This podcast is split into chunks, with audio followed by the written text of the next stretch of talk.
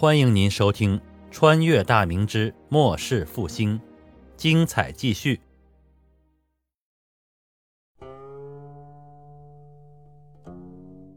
四海票号改名为四海银行之后，按照崇祯的指示，已经开展起银行最基本的金融业务——揽储、揽储放贷。经过锦衣卫数年无差别性的打击，私人发放高利贷的行为已经成为了历史。四海银行垄断了大江南北的贷款业务，并从中获取了巨额的利润。在各种宣传活动的引导下，民间对将存进银行，对方还支付利息一事，从怀疑到接受，整个过程足足花费了一年多的时间。尝到了甜头之后，四海银行银币存储量出现了井喷的现象，许多地方分柜钱来存钱的人每天都是络绎不绝。尤其是家中有些积蓄，并且收入稳定的中产之家，因为缺少投资理念和渠道，眼瞅着大把的银钱放在家中，是既开心又担心。开心的是，从未想到居然能过上这种好日子；担心的是，这么多钱放在家里，万一遭贼可怎么办？现在既然有这么个帮着保管银币，并且还给利息的地方，这可是天大的好事儿。于是乎，在经过无数人的各种试探之后，四海银行终于被百姓们所认可和接受。四海银行的存储利息与后世的制度基本一致，但额度是要更多一些，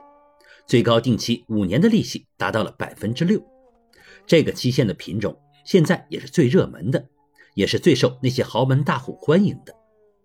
一万银币五年定期，每年就有六百银币。那些中产家庭存二百银币，每年就有十二银币的收入。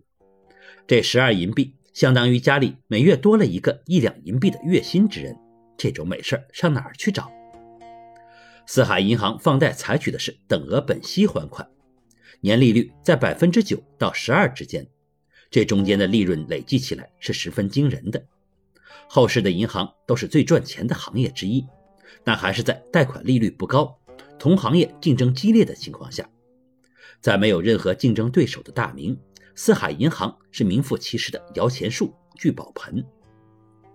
存贷款高利率是一个国家在经济发展之初都要实行的政策之一。等到经济高速发展一段时间后，存贷款的利率就会相应的做出下调，以便维持物价的平稳。有关加大货币流通数量、促进提高经济内循环这套说法。崇祯在内阁会议上特意提出并展开讨论和论述过。当时获准列席会议的朱顺水和吴伟业对此印象极深。回去后专门就此安排了一次专题性的采访调查，以印证皇帝提出的论断。而事实证明，皇帝的言论是非常符合实际的。报社相关知情者对此都是敬服不已。朱顺水随后吩咐将这次调查结果与皇帝论述予以刊发。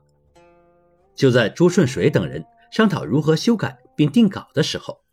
乾清宫昭仁殿里，崇祯正在与奉诏进宫的几位阁臣商议有关日本国的相关事宜。南海舰队提督郑之豹与福建巡抚联名奏报，于昨日刚刚送达京城。奏报声称，日本国局势发生重大转变。以松潘氏为首的九州岛岛木联军连吃败仗下颓势已现，若是照目前的态势发展下去，朝廷制定的驱虎吞狼战略将面临失败的危险。还请圣上及内阁尽快拿出相应的策略加以应对。据郑家留在长崎岛联络人得到的情报来看，日本局势之所以突然发生转变，起因是联军发生了内讧。一年来。在接受了大明朝廷持续军械援助的情况下，九州岛各大名组成的联军，在与德川幕府军队数次交锋中都是大获全胜。激战过后，消灭幕府军多达四千余人，俘获三千余。形势最好的时候，联军甚至占据了九州岛全境，并彻底掌握住九州与本州之间的关门海峡。参与倒幕的各个大名都是意气风发。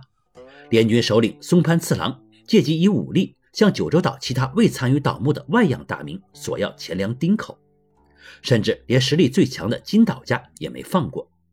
并准备在休整一段时间后，借用郑家船只渡过狭窄的关门海峡，率大军登陆本州直趋德川幕府的老巢，将德川幕府彻底推翻。然而，这一切都在崇祯二十二年正月彻底改变。德川家光的幕府军连遭败绩，形势越来越严峻之际，竟然不择手段，派遣数十名死士暗中渡过关门海峡，抵近九州岛。趁联军连胜之后疏于防范时，于登陆十几日后的一个月黑风高的夜晚，对松潘次郎下榻的临时宅邸展开突袭。虽然这些死士最终全被歼灭，但联军首领松潘次郎却没于这次刺杀之中。这场意外让参与倒幕的大名胆寒不已，随后便各自加强了防范措施，生怕自己会成为下一个松潘次郎。